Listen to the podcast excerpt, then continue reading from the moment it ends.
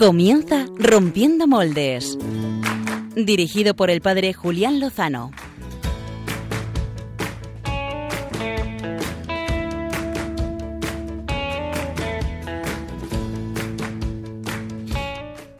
Muy buenas noches, queridos amigos de Rompiendo Moldes, amigos de Radio María. Bienvenidos a una nueva aventura rompedora en esta noche del sábado al domingo, en el que celebramos el domingo un décimo del tiempo ordinario. Casi no nos acordábamos porque llevamos muchos meses celebrando eh, fiestas litúrgicas extraordinarias. Eh, primero la Cuaresma, luego la Semana Santa, después la Pascua y últimamente la Santísima Trinidad y el Corpus la semana pasada. Este pasado viernes, ayer, eh, celebrábamos una fiesta queridísima para todos, eh, el Sagrado Corazón de Jesús, que es muy querido especialmente para los amigos y hermanos de nuestra diócesis de Getafe.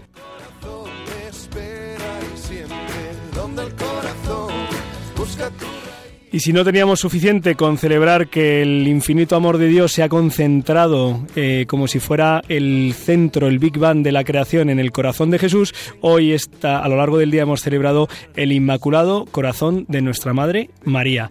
Y en este día, eh, Juan Fernando Prada y Ana, eh, su novia, han contraído matrimonio. Son unos amigos muy queridos de Rompiendo Moldes y les deseamos desde aquí pues que sean santos, es decir, que sean muy felices. Allí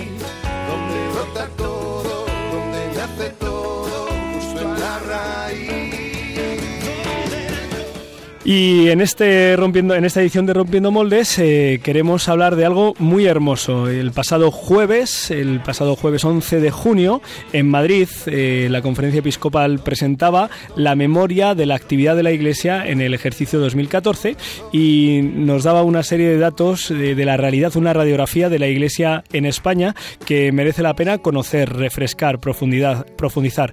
Y lo vamos a hacer eh, nada más y nada menos que con don Fernando Jiménez Barrio El último responsable de los asuntos económicos de la Conferencia Episcopal Española, que en unos minutos va a contarnos detalladamente cuál es la labor de la Iglesia que, que celebra, que anuncia, que enseña y que sirve a los pobres y a los ricos, a todos los hombres en España.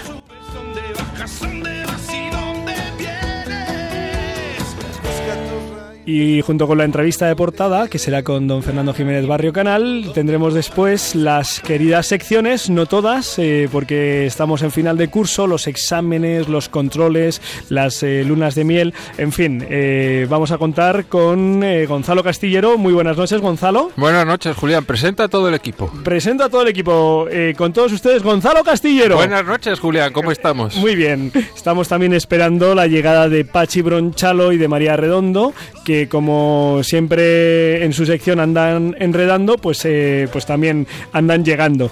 Y saludamos desde aquí a Beatriz López Roberts, que no puede acompañarnos esta noche. Saludaremos telefónicamente a Josué Villalón, nuestro amigo eh, de, de Biorritmos, que esta noche nos va a traer una historia muy hermosa sobre ayuda a la iglesia necesitada en la que él eh, pues colabora de primera mano.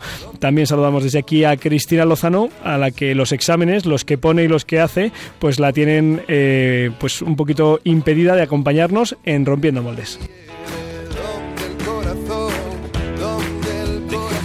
Gonzalo, eh, dado que eres el, el, primero, el último, el único, eh, pues eh, cuéntanos qué, qué, nos vas a traer en tu sección rompedora de hoy. Bueno, me viene muy al pelo porque hoy pensaba hacer una sección dantesca, que es un poco el panorama que tenemos en este estudio a falta de colaboradores. Dice Javier Alonso Sandoica que el término dantesco no tiene nada que ver con lo que habitualmente eh, se expresa en esta, en esta fórmula. Así que te pongo a prueba. ¿eh? En medio de Gonzalo Castillero y de un servidor está Yolanda, a la que quiero saludar eh, muy efusivamente y le pido que haga también un saludo a nuestros amigos oyentes de Rompiendo Moldes.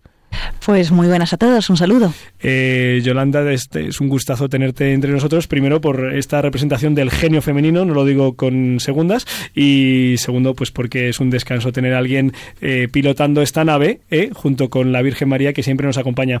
Les invitamos a que nos acompañen a través de la cuenta de Twitter, ya saben la cuenta, arroba rompmoldes, y que tuiten con nosotros con el hashtag labor rompedora lo que ustedes conocen, que seguro que es mucho y muy bueno, de la labor que hace la Iglesia Católica en España en los distintos ámbitos.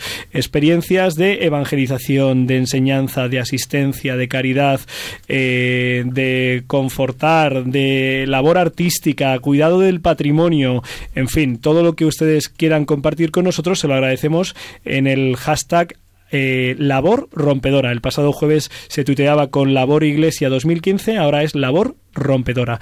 sin más dilación, vamos a pasar a la entrevista de portada con don Fernando Jiménez Barrio Caral.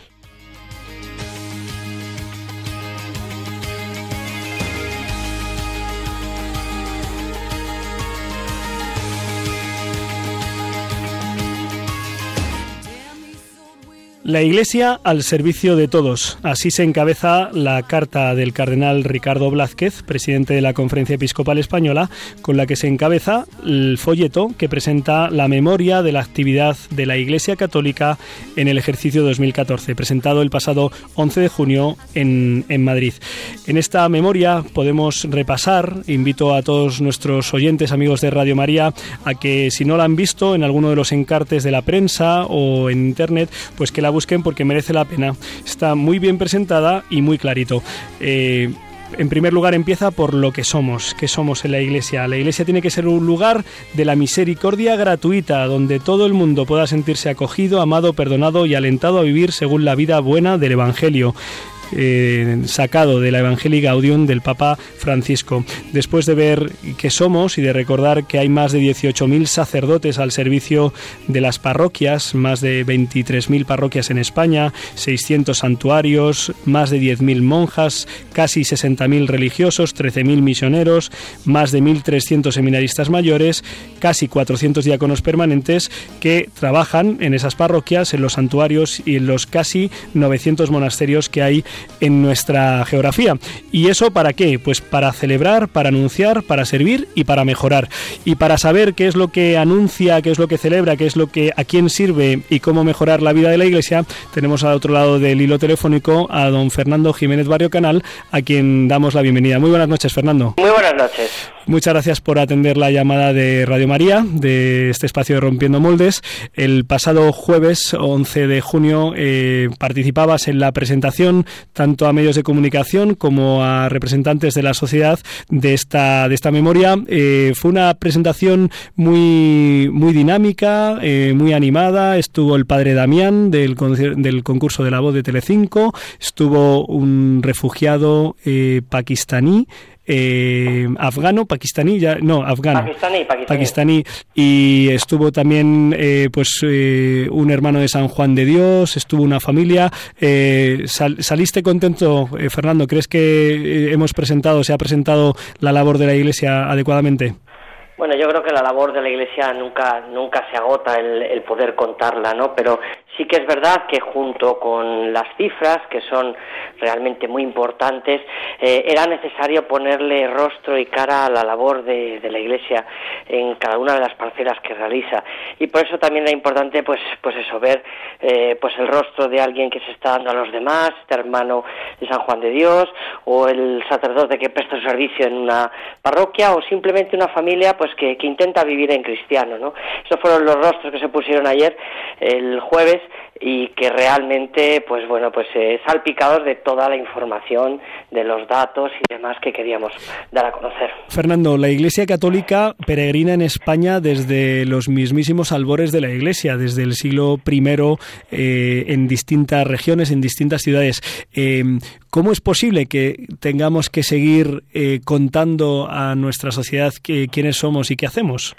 Bueno, yo creo que, que, que, las, los tiempos van cambiando, la sociedad también evoluciona de una o de otra manera y que, por otro lado, la Iglesia tampoco se ha preocupado en especial en, en eso que llaman ahora el hacer eh, marketing, se ha preocupado en anunciar una buena noticia que cambia el corazón del hombre, que le hace cambiar la vida y eso es lo que hemos hecho. También es verdad que somos tantos, hay tantas realidades, 23.000 parroquias, eh, lo, comentabas antes, congregaciones religiosas, monasterios de clausura, 11.000 asociaciones inscritas en el registro de entidades religiosas.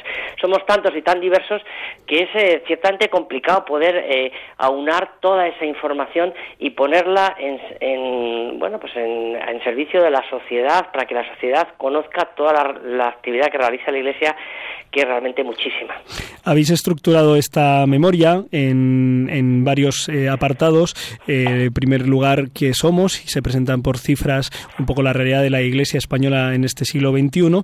Y después eh, desarrolláis qué, es lo que se hace. Y esto en cuatro apartados. la Iglesia es una Iglesia para celebrar. ¿Qué celebra la Iglesia en España? ¿Cuánto celebra? ¿Cómo celebra? Bueno, yo creo que la, la Iglesia lo que celebra, pues es evidentemente alguien que ha recibido esa buena noticia, la tiene que celebrar y la celebra, celebra fundamentalmente eh, todos los días de su vida, especialmente en los momentos más importantes, cuando nacemos, bautizamos a nuestros hijos, ahí tenemos los datos de los doscientos y pico mil niños que han sido bautizados en el seno de la Iglesia eh, al año, recibimos el perdón de los pecados, eh, participamos en la Eucaristía, en las nueve millones de Eucaristías que se celebran al año en nuestro, en nuestro país. Hay cerca de 10 millones de personas que regularmente asisten a misa y al menos 7 millones y medio que lo hacen eh, todas las semanas. Eh, los jóvenes eh, se confirman, los matrimonios, vamos, los, las parejas se casan, vivimos la unción de enfermos cuando necesitamos pues esa fuerza especial en, en momentos de debilidad eh, la Iglesia celebra la liturgia de las horas, es decir, está eh, dentro del sentir de todo cristiano el poder eh, darle alabanza a Dios, agradecerle todo lo que hemos recibido y pedirle fuerzas, porque sin Él pues no somos nada. Eh, Fernando, tengo aquí a mi lado a Gonzalo Castillero, eh, uno de los colaboradores del equipo de Rompiendo Moldes, que quiere formularte una cuestión. Sí, Fernando, buenas noches. Hola, Gonzalo, ¿qué tal? ¿En qué estado de ánimo se encuentra la Iglesia en este momento? ¿Cómo podemos eh, definirlo? Viendo esta memoria, pues nos hacemos una pequeña idea, pero mm, ¿usted cómo lo definiría? Bueno, yo creo que, que la Iglesia siempre está con el, con el corazón alegre y esperanzado, eh, saliendo al encuentro del hombre. Hoy en día hay una gran necesidad de Dios en nuestra sociedad, lo vemos permanentemente, no solo por la crisis económica, sino en general por toda esa crisis más profunda que, tiene al corazón del hombre muchas veces confundido, otras veces atormentado. Y la Iglesia tiene, eh, es depositaria de esa, de esa buena noticia, de, de esa luz que es Cristo resucitado, que, nos cambia el corazón y que eh, esto que a veces eh, parece que es algo teórico, realmente cuando alguien que vive desesperado, sin sentido, sin esperanza, se encuentra con esa luz que le tenemos que irradiar, los que, eh, no solo los sacerdotes, sino los que vivimos alrededor, son nuestros vecinos, son las personas con las que trabajamos, las que nos encontramos en el bar, en el cine, en el trabajo. bueno, a esas personas la Iglesia, claro que tiene una palabra que decir, ¿no? Yo creo que es un momento especialmente importante el que ahora estamos viviendo y yo creo que la Iglesia goza, mm, por supuesto, de, muy buena salud. Fernando, dentro del ámbito de las celebraciones me llamaba la atención el apartado de eh, peregrinaciones, eh, religiosidad popular y también de, digamos de peregrinaciones y fiestas populares. Eh, ¿Cuál es la presencia, cuál es la, el volumen de personas que participan de estas celebraciones de raíz religiosa? Nosotros nosotros eh, tenemos los datos que solicitamos tanto del de, Departamento Pastoral de Turismo como los datos que podemos sacar de estadísticas oficiales. Sabemos que más de 24 millones de personas eh, han participado en, en, cientos de peregrinaciones, fiestas populares de carácter religioso en España. Es difícil imaginar un solo pueblo donde no haya una advocación a la Virgen, donde no haya un santo patrón, donde no se rinda eh, homenaje a aquello que tenemos más profundo en nuestra, en nuestra razón de ser, ¿no? Todo eso mm, ha configurado nuestra sociedad desde hace 20 siglos, como decía eh, ahora mismo, y tiene mucho que ver, pues, eh, en cómo en cómo nos relacionamos, en cuál es nuestra comida en Cuaresma o en Pascua o un viernes, y tiene mucho que ver con también, pues, con, con nuestra cultura y, y, con un gran impacto económico también. Eh, acabamos de hacer un, un, estudio que solo las, solo las catedrales eh, generan a nuestro país más de 400 millones de euros. El hecho de tenerlas abiertas, ¿no? Pero sin duda, pues eh, todo el movimiento de, de procesiones, de peregrinaciones, de fiestas, pues, pues bueno, pues más de la mitad de la población española pues ha participado en algún momento a lo largo del año. Fernando, una iglesia que, que celebra y una iglesia que, anuncia. Y este apartado, el folleto eh, que repartisteis el pasado, el pasado jueves, dice así, no ahorréis esfuerzos para abrir nuevos caminos al Evangelio, que lleguen al corazón de todos, para que descubran lo que ya anida en su interior, a Cristo como amigo y hermano, de las palabras del Papa Francisco dirigidas a los obispos españoles. Eh, ¿Cómo anuncia la Iglesia en España la buena noticia del Evangelio? Bueno, yo creo que es, la gran misión de todo cristiano, eh, es la gran misión y por eso no, no paramos de anunciarlo. Hay un, hay un anuncio que se realiza en, las parroquias, que por supuesto lo realizan los 19.000 sacerdotes en, en sus homilías. Hay un anuncio que se realiza a través de, de la catequesis. Hay que pensar que más de un millón de niños y jóvenes reciben catequesis semanal en nuestras, en nuestras parroquias por más de 100.000 catequistas, de seglares como los que nos están escuchando ahora mismo, que han decidido eh, dedicar eh, su tiempo. Y luego hay toda una inmensa actividad pastoral que se realiza en la calle, que se realiza en las cárceles, que se realiza en los hospitales, que se realiza en las residencias de ancianos. Eh, hay enorme, una enorme vitalidad de todo el apostolado eh, seglar en nuestro país eh, que, que está ahí y luego fuera de nuestro país, pues hay que destacar sin duda la presencia de los más de 13.000 misioneros españoles que en los cinco continentes están anunciando esa experiencia eh, viva que es Cristo en su vida. Hay más de 480 familias que han dejado sus casas y están evangelizando en la China, en Japón, en, en Asia, en, en América, eh, dando a conocer el regalo que hemos eh, conocido. Sin duda, pues una labor eh, súper importante en nuestra sociedad. Fernando, ¿y qué necesitamos eh, para seguir creciendo como iglesia?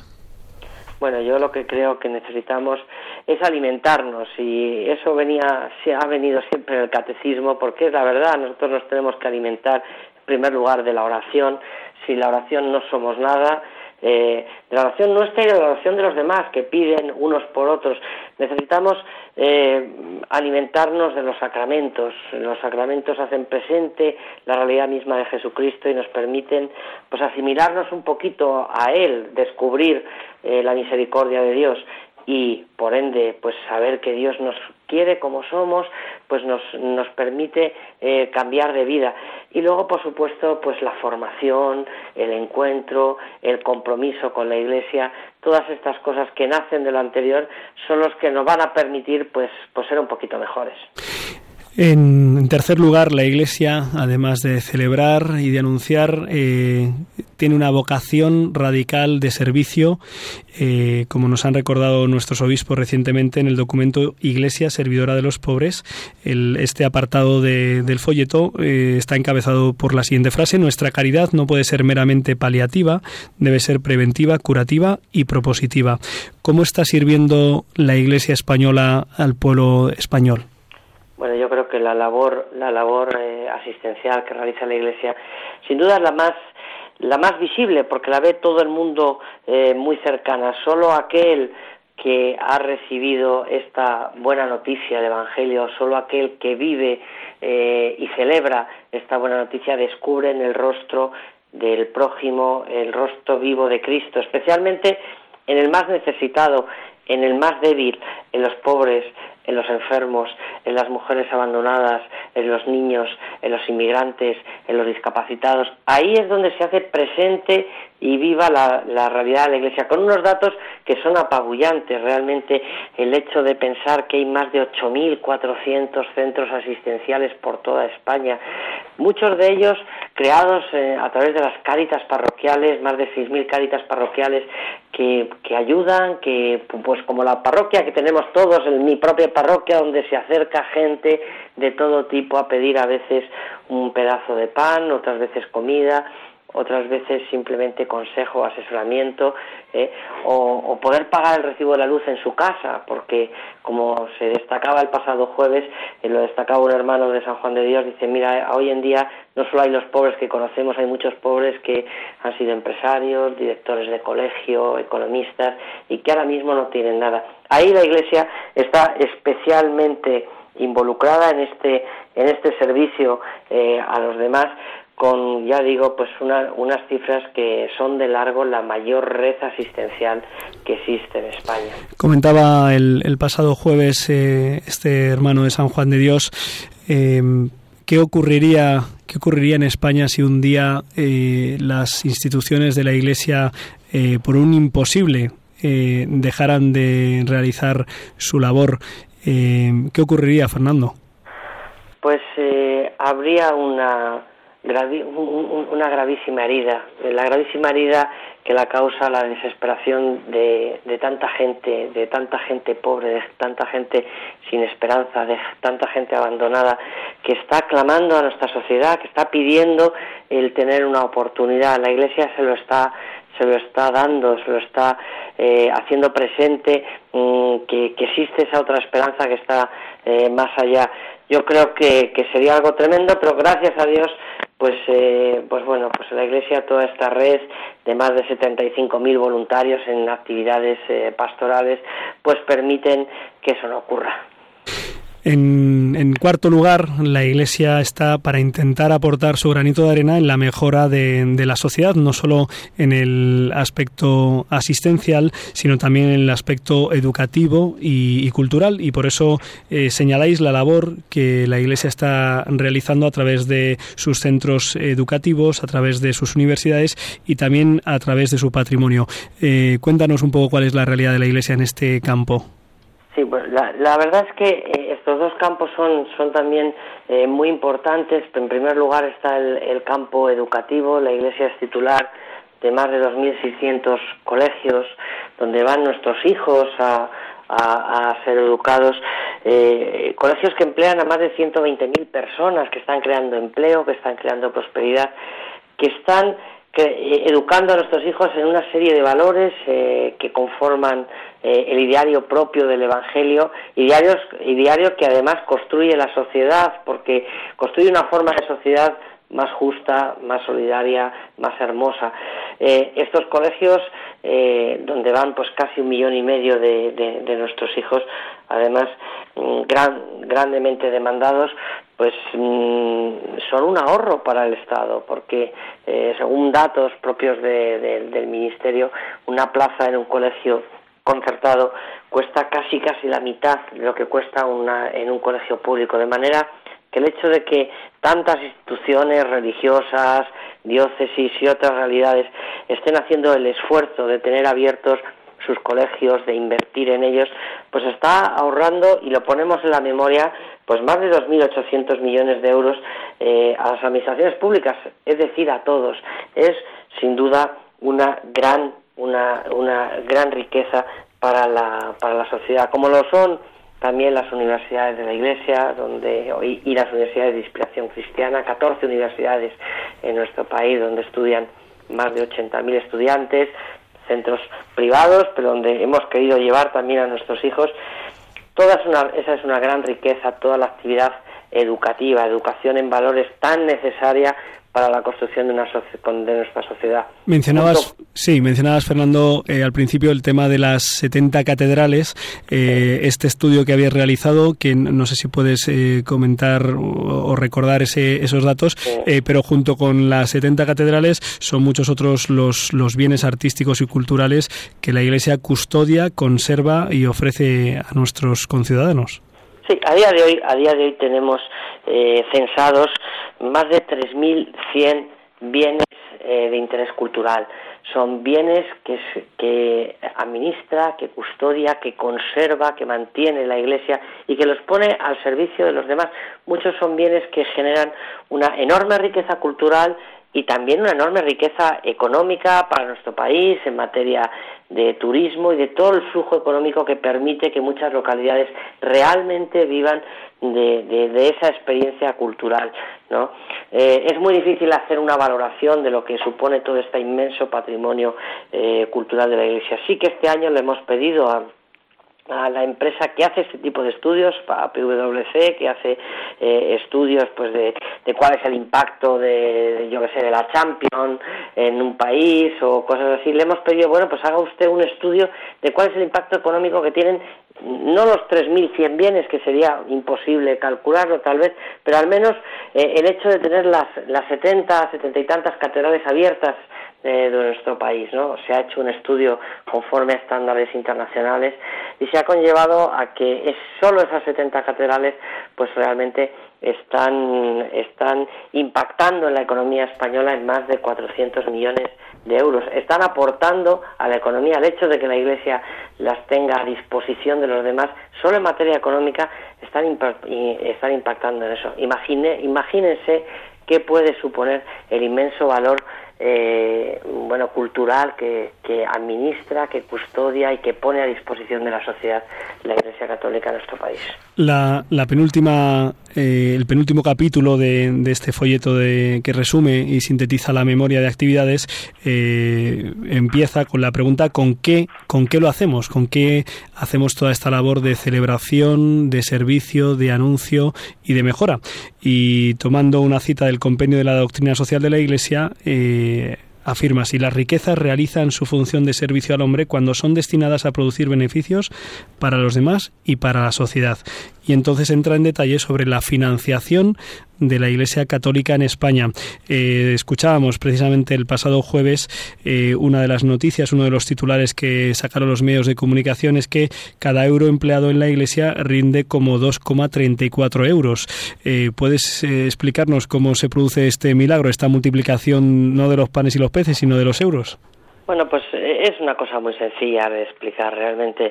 Eh, si nosotros contamos las más de 48 millones de horas de atención pastoral eh, a las cuales se dedican pues los, decenas de miles de agentes de pastoral, dedicación y de servicio a, a los, a los fieles, a las personas que conforman nuestra, nuestra sociedad. Si nosotros hacemos ese equivalente en esas horas que realmente tienen un valor comparado con eh, todos los recursos que administra la Iglesia, comparándolo con, con el coste de una hora normal, del, del precio más barato que pudiera existir, pues sabemos que con los recursos que la Iglesia, con cada euro que se invierte, realmente se está devolviendo a la sociedad solo en horas de atención pastoral, pues más del doble. Esa es la, esa es la realidad.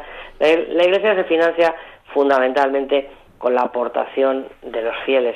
Somos cada uno de nosotros, los que nos están escuchando ahora, los que cada día, cada domingo en, el cestillo de la parroquia o con un, o mejor con una suscripción mensual estamos aportando a la Iglesia. La Iglesia también tiene otras fuentes de financiación de sus propios servicios y también está la colaboración a través de la casilla de la renta eh, a través de esa casilla que pueden marcar todos aquellos que hacen la declaración de la renta, la casilla a favor de la Iglesia Católica, pues eh, se pueden destinar siete euros de cada mil teóricos que pagamos a favor de la Iglesia. Ese dinero lo recibe la conferencia episcopal y lo destina a todas las acciones pastorales, asistenciales, de retribución del clero, etcétera, eh, que están también detalladas en la memoria. La última, la última página de esta, de este folleto, de esta memoria, es eh, pues un agradecimiento eh, y tomando una cita de Santa Teresa de Jesús en este quinto centenario de su nacimiento, eh, dice quienes de veras aman a Dios todo lo bueno lo aman, la, Iglesia ama mucho eh, y con un gesto, con muchos gestos, ¿verdad? De muchas maneras, nuestros amigos oyentes de Radio María, eh, que también es una obra de evangelización, de enseñanza, de acompañamiento de la Iglesia en España, eh, difícil también de medir, como son otras labores culturales y de medios de comunicación, pues con un gesto como por ejemplo el de poner la X que ahora mismo mencionabas, pues se hace muchísimo, se hace muchísima labor, como hemos escuchado en estos pues casi 25 minutos de entrevista que nos ha concedido don Fernando Jiménez Barrio Canal, responsable de Asuntos Económicos de la Conferencia Episcopal Española. No sé si quieres dirigir eh, una última palabra a nuestros eh, amigos rompedores de este espacio de Radio María para pues agradecerles eh, y también supongo que para animarles a que sean muchos otros los que colaboren con esta inmensa labor. Bueno, yo simplemente quiero por una parte agradecer agradeceros a vosotros, agradecer a Radio María su inmensa labor de evangelización y de mantenimiento de la fe de tantas personas que, necesitan escuchar eh, esta palabra. Y a todos nuestros oyentes, a todos los que están escuchando, yo les animo a que a que se hagan con este folleto que, que salió eh, eh, ayer sábado y hoy domingo también lo van a lo van a poder tener en, en los periódicos de tirada nacional a que lo vean a que conociendo a la Iglesia la podemos amar mejor y a que en la medida de lo posible pues sigan contribuyendo con sus colaboraciones particulares, periódicas y también, ¿por qué no?, marcando la casilla de la Iglesia Católica. Muchas gracias. Fernando, muchísimas gracias a ti por, por estar esta noche con nosotros en Rompiendo Moldes y sobre todo por tu gran labor eh, al frente de las cuestiones económicas de la Conferencia Episcopal Española, entre otras mm, responsabilidades y misiones que, pues, que te han encomendado. Un fuerte abrazo y hasta la próxima ocasión que podamos hablar. Un abrazo. Pues hasta aquí la entrevista con don Fernando Jiménez Barrio Canal, que espero que haya sido clarificadora y rompedora como es adecuado para nuestro programa, de los mitos y tópicos falsos sobre la financiación de la Iglesia en España. Eh, no está eh, sustentada, no está financiada por el Estado, sino por los fieles y por todos aquellos que consideran inteligente y adecuado destinar un 0,7% de sus eh, de sus impuestos a favor de la Iglesia, que le saca mucho rédito, como hemos escuchado, en hospitales, en albergues, en orfanatos, en comedores, en escuelas, en universidades en parroquias y en un larguísimo etcétera que les invito a conocer en la página web eh, por tantos. Y en este en esta entrevista, pues eh, le ha dado tiempo a Pachi Bronchalo y María Redondo eh, de nuestra sección Enredando a dejar de enredar y venir aquí al estudio. Muy buenas noches. Buenas, noches. Bienvenidos. ¿Qué tal? Hemos llegado tarde. Night Fever, Saturday Night Fever, welcome. Estábamos ahí. Ahí estábamos, ¿no? Moviendo el esqueleto. Pues nada, muchas gracias por venir hasta aquí. Eh, os estábamos esperando con alegría y ahora, pues sin más dilación, vamos a escuchar la historia dantesca que nos trae el sastre favorito de nuestro espacio.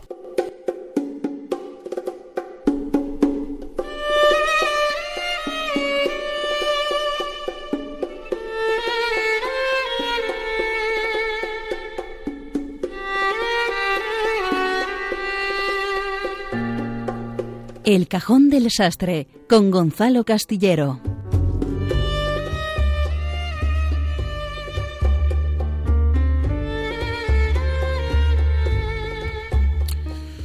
Pues sí, mis queridos rompedores, os decía al principio del programa que mi intervención esta noche iba a ser absolutamente dantesca y el motivo es eh, bien sencillo y es que el protagonista que ha entrado hoy por la puerta de mi sastrería no es el padre Pachi Bronchalo que ha llegado hace un momentito, es una historia dientesca.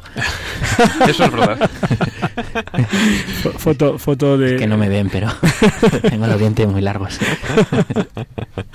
pues bien, el personaje que eh, ha entrado hoy en esta sastrería es ni más ni menos que el único escritor de la historia que tiene dedicada para sí una encíclica papal.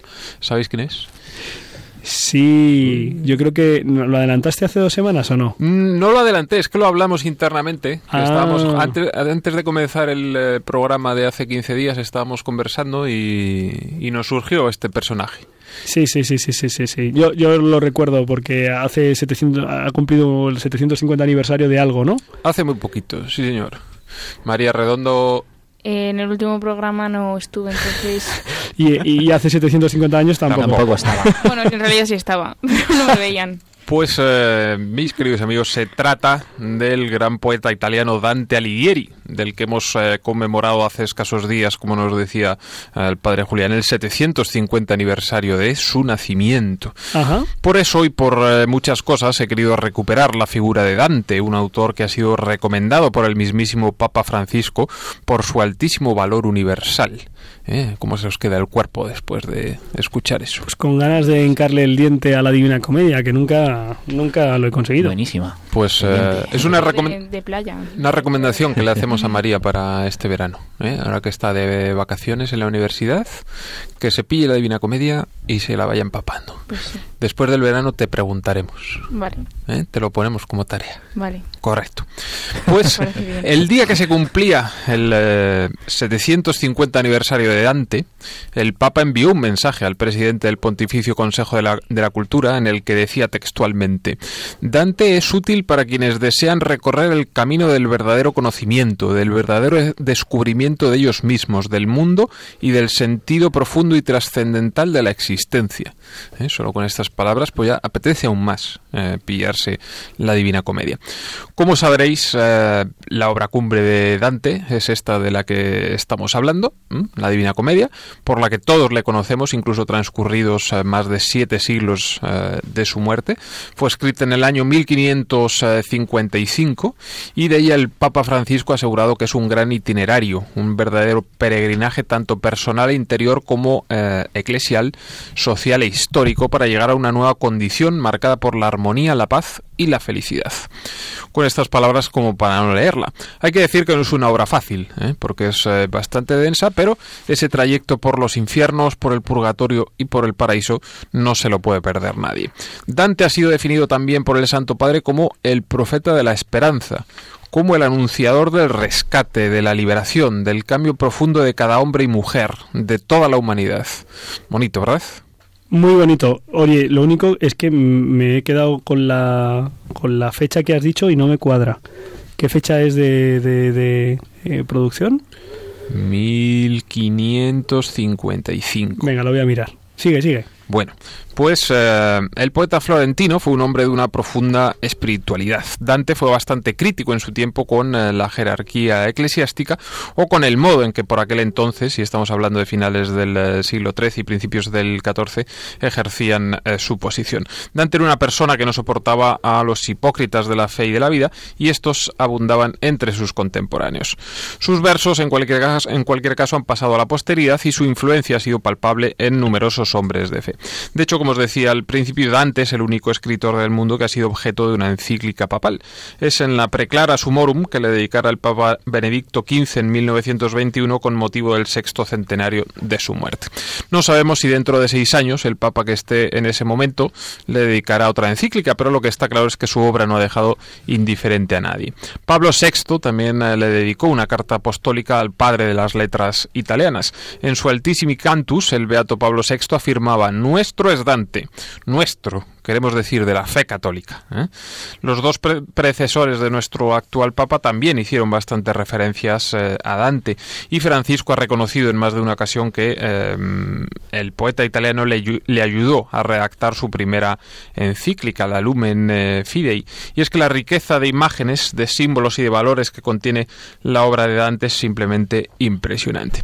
Yo me quiero quedar esta noche con algunas frases de la Divina Comedia. ¿Os parece si repasamos alguna potente? Por favor. Vamos con uh, una del infierno. Empezamos por el infierno, lógicamente. ¿eh? y sin acritud. Vamos con ella. Aquí. Decía Dante, considerad vuestra simiente. Hechos no fuisteis para vivir como brutos, sino para perseguir virtud y conocimiento. ¿Eh? Está bien. ¿Para estar en el infierno? Sí, estaba intentando recordar, es que no sé si le has puesto la de eh, abandonen aquí toda esperanza, algo así, es que no recuerdo ahora mismo, dejen aquí toda esperanza los que ingresan en, en, el infierno. Pero bueno, sigue, sigue, sigue, por favor. Vamos a repasar ahora, si os parece, una del purgatorio. Venga, que ahí, ahí, oja, ahí tenemos más posibilidades. Bueno, digo, Dios, Dios, quiera, ¿no? Venga. Esperemos. Decía Dante, vuestra fama es como la flor que tan pronto brota, muere y la marchita el mismo sol que la hizo nacer de la tierra ingrata. Uh -huh. Bonito. Y por eso tiene que Duro. ser purificado, ¿verdad? Ese crecimiento insuficiente. ¿Qué más? ¿Qué más? Pues mira, en este viaje me voy a despedir en el paraíso, sí, ¿eh? señor. al que esperemos ser dignos eh, algún día. Dios lo quiera. Vamos allá. Decía Dante, sed cristianos a moveros más formales. No seáis como pluma al viento y no creáis que cualquier agua os lave. Tenéis el Viejo y el Nuevo Testamento y el pastor de la Iglesia que os guía que ello a vuestra salvación os baste. Si mala avidez otra cosa os grita, sed hombres y no locas ovejas, que el judío de vosotros entre vosotros no se ría. Eh, me he perdido ese final. ¿Por qué? Eh, ¿Qué, qué ha dicho el entiende. judío? Dice, em, si mala avidez otra cosa os grita, sed hombres y no locas ovejas, que el judío de vosotros entre vosotros no se ría. Vale, Eh, lo, lo es leeré. una llamada a la Oye, eh, he mirado en, eh, en internet y la Divina Comedia fue escrita en el siglo XIV, 1300 y pico, principios del siglo XIV. Que tardaron en editarla. Eh, eso puede ser, o sea, eso puede ser publicada. Es que has dicho publicada, a lo mejor, a lo mejor sí, vale, pues Oye, ya está. Gonzalo, yo la he leído y me encantó, pero ¿Qué no tío? conozco más obras de, de Dante, nunca he sabido. Pues tiene algunas más. Tiene algunas más. Lo que pasa es que todas quedan eclipsadas por el eh, poder, por las imágenes de la Divina Comedia. Pues, No nos dice ninguna.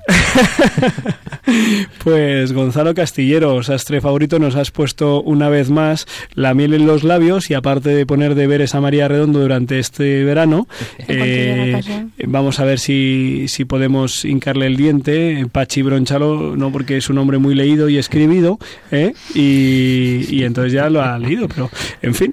Bueno, pues eh, vamos a... En el seminario, Julián. Joder, madre mía, yo en el seminario, en fin, no sé qué hacía. Ya se me olvidó. Bueno, pues muchísimas gracias eh, Gonzalo Castillero, sastre del programa. Vamos ahora a la sección más eh, enredada de nuestro programa.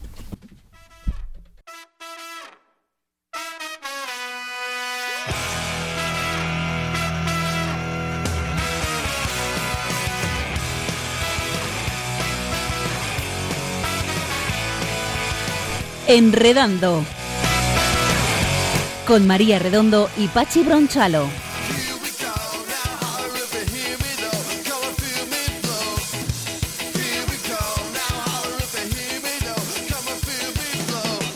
¿Qué tal?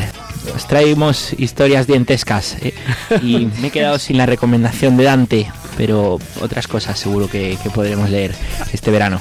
A ver, ¿qué nos recomendáis vosotros? Eh, Pues hay unos temas, hay unos temas eh, que están saliendo mucho esta semana. Uno Ajá. es el de la labor de la Iglesia, sí, eh, el, acerca de la financiación, lo hemos tratado, genial. Eh, pero hay otro tema, el Sí. que también podíamos haberlo tratado perfectamente, que es el de la asignatura de religión. sí, Están en plena campaña. importantísimo. Pues de esto queríamos hablaros. Bueno, de esto quería hablaros María. A ver, María, ¿qué nos quieres contar de, de esto? Pues en medio de todo lo que ha dicho Pachi, que se está hablando sobre la asignatura de religión en los colegios, yo, eh, enredando por las redes, me he Ajá. encontrado que el Arzobispado de Valencia eh, ha puesto en marcha una campaña para promover y fomentar la asignatura de religión católica en, en los colegios. Y, esta, y he visto una página web que se llama eligereligioncatólica.org. Ajá, ¿y qué hay ahí? La tuiteamos. Sí, Venga. luego la, tu- o sea, la tuiteas tú. Tuitea y- que algo queda, ya Ahí, ahí tuiteamos. Sí, y a mí me ha parecido especialmente rompedora porque eh, he estado eh, viendo las secciones que tenía y demás y me he encontrado cartas escritas por el obispo de Valencia, Antonio Cañizares, en las que explica la importancia que tiene esta asignatura en los colegios, eh, anuncios, carteles y además otra cosa que me ha encantado es que es una web que ofrece argumentos tanto para padres, alumnos y profesores que reflejan por qué de verdad merece la pena y es necesario que los niños estudien religión católica desde infantil hasta eh, bachillerato. Se parece que es una cosa que no tiene ninguna... Bueno, que estudie el niño ya que Es elija. irrelevante, es como Claro. secundario, es una María, pero, perdón, con, con perdón del término, que María, y, y cuáles son, dime algunos, algún ejemplo de, de lo que ves en, cuando Eh, entras en esta web? Pues eh, cuando te metes en la página web eh, está dividido por secciones y una y en una de ellas, yo la primera, la que más me ha llamado la atención ha sido la de argumentos. Digo, voy a meterme a ver qué te cuenta o qué A ver, preguntas te, dice. ¿Te acuerdas de alguno? Y había preguntas en las que te dice, em, es una, a ver, es una página web que todo lo que te ayuda a enfocar todo lo que es la vida eh, a través de la religión. Entonces, a través de la tecnología, eh, te enseña a mirar las distintas facetas de la vida eh, desde el punto de vista de la religión. Por ejemplo, lo iba a explicar ahora, que el lema de, esta página es aprender a enfocar. O sea, aprender mm, a enfocar la vida mm, desde, desde la fe y a descubrir el valor que tiene a, a, través de mm, la fe y de la religión, saber también mirar el arte. O sea, que toca como varios pilares de la vida y mm, todo desde el punto de vista de la fe. Entonces tiene un apartado dirigido a padres, otro a profesores y otro a alumnos. Entonces en función de cada uno, pues mm, le hace preguntas al padre, por ejemplo, que le ayude a darse cuenta de por qué merece la pena estudiar eso. Qué bien. ¿Esto ha tenido mucha repercusión en, en, Internet? Sí, o sea, de momento, bueno, va a estar vigente hasta el 29 de junio esta campaña porque es el periodo de inscripción y matrícula para el próximo curso y de momento ha alcanzado más de 322.000 usuarios en Internet y en las redes sociales y, y, recibe muchas visitas al día, así que yo os animo a que os la echéis un vistazo.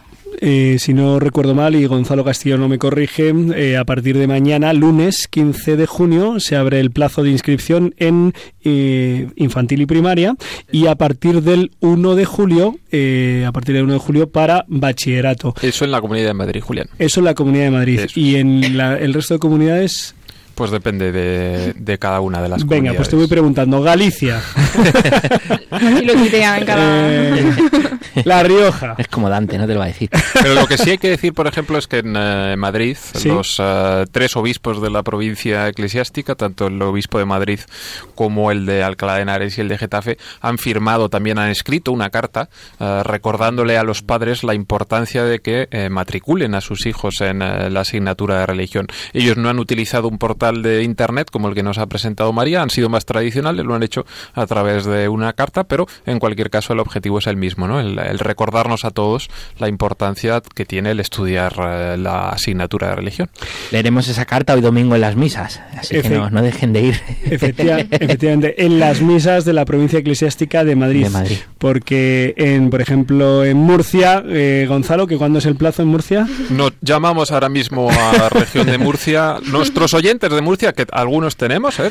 y, eh, fieles, pues nos podrán decir en este instante por Twitter cuándo se abre el plazo de inscripción luego, Luego lo retuiteamos. Interesante, hablando de Twitter y de cartas, hay más cartas que han escrito otros obispos. Quizá la más difundida ha sido la de Don Demetrio, porque ha usado su Twitter esta semana para, para poner su carta, que también merece mucho la pena leer. También la podemos ahora poner la carta de Don Demetrio de, desde mm, Córdoba. Me parece muy bien, Pachi Bronchalo. Y tú, mm, ya que María Redondo nos ha enredado con todo esto y que tenemos que ir a ver esta página web, ¿tú con qué nos quieres enredar esta semana? Yo me quedo, me quedo en el Twitter porque Venga, bueno es un medio que me gusta. Quería recomendaros una cuenta de, de Twitter hoy eh, por lo original y por lo bueno, por lo fantástica idea, sí, por lo original, por lo original que, nos trae. ¿Qué tiene de original? Que es lo que nos gusta a nosotros, Julián, rompedora de moldes, hacedora de líos, enredadora y que ha inventado algo para la difusión, eh, una nueva forma de difundir mensajes a través de Twitter. Twitter ya sabéis que difunde fotos, difunde frases, caracteres, ¿Sí? pero ha encontrado un modo de, difundir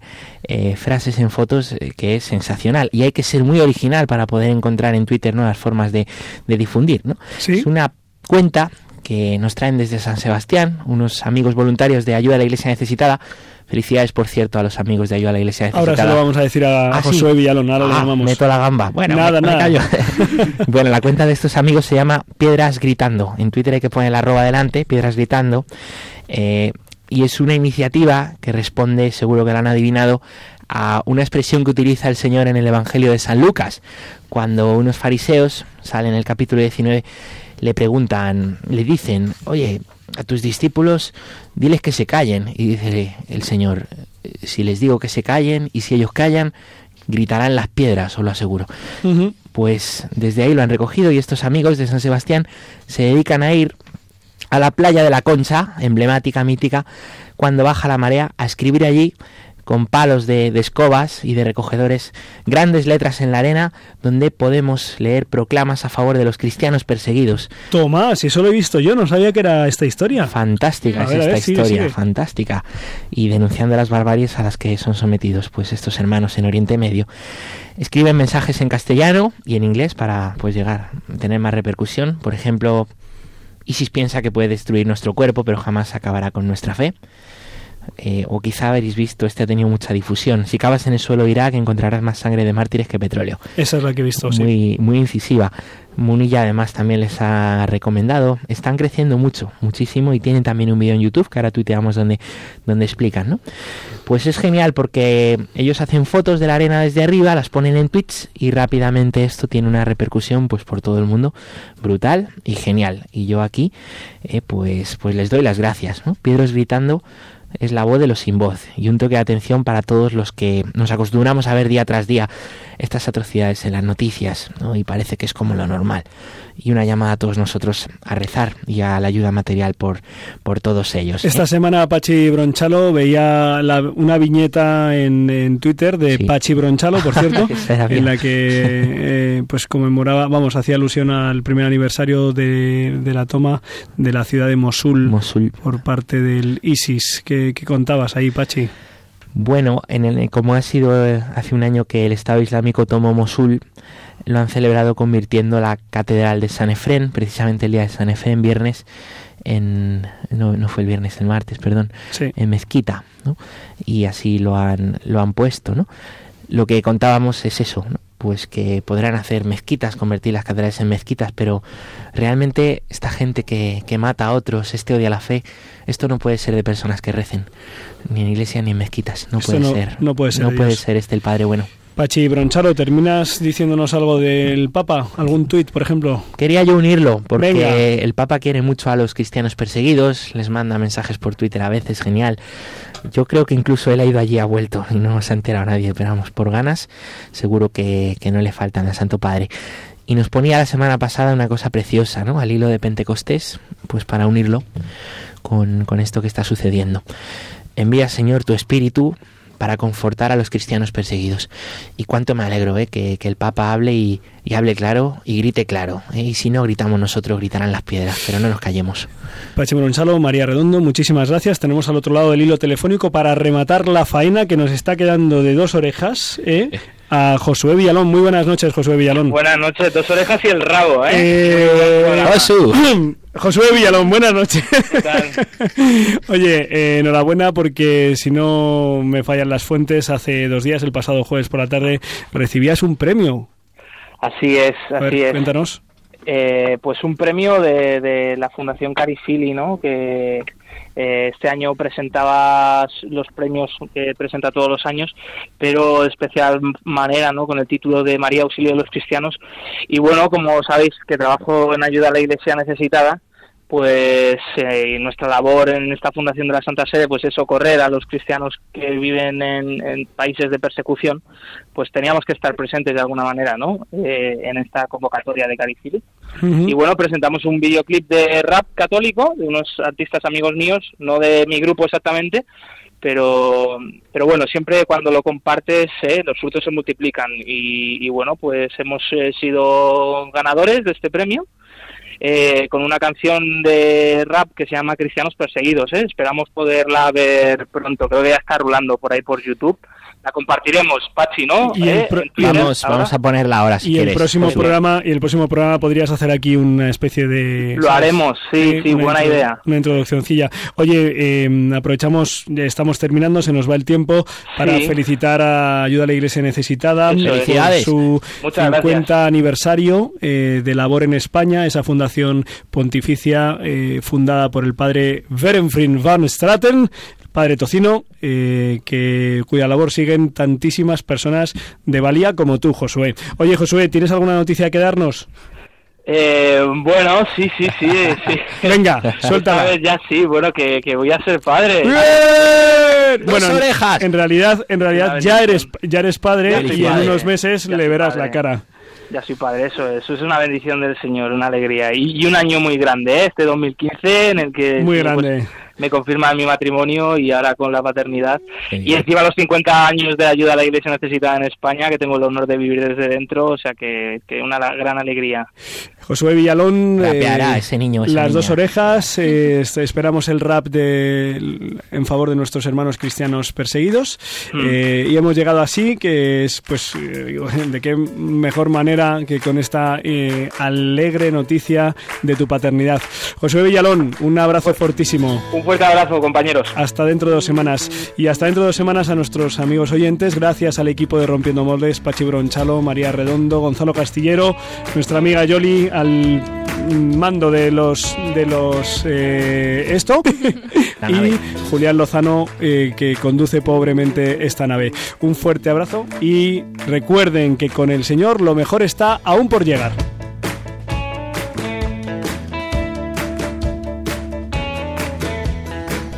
Han escuchado en Radio María Rompiendo Moldes, un programa dirigido por el padre Julián Lozano donde estén tus sueños, donde tus anhelos se ponen al sol.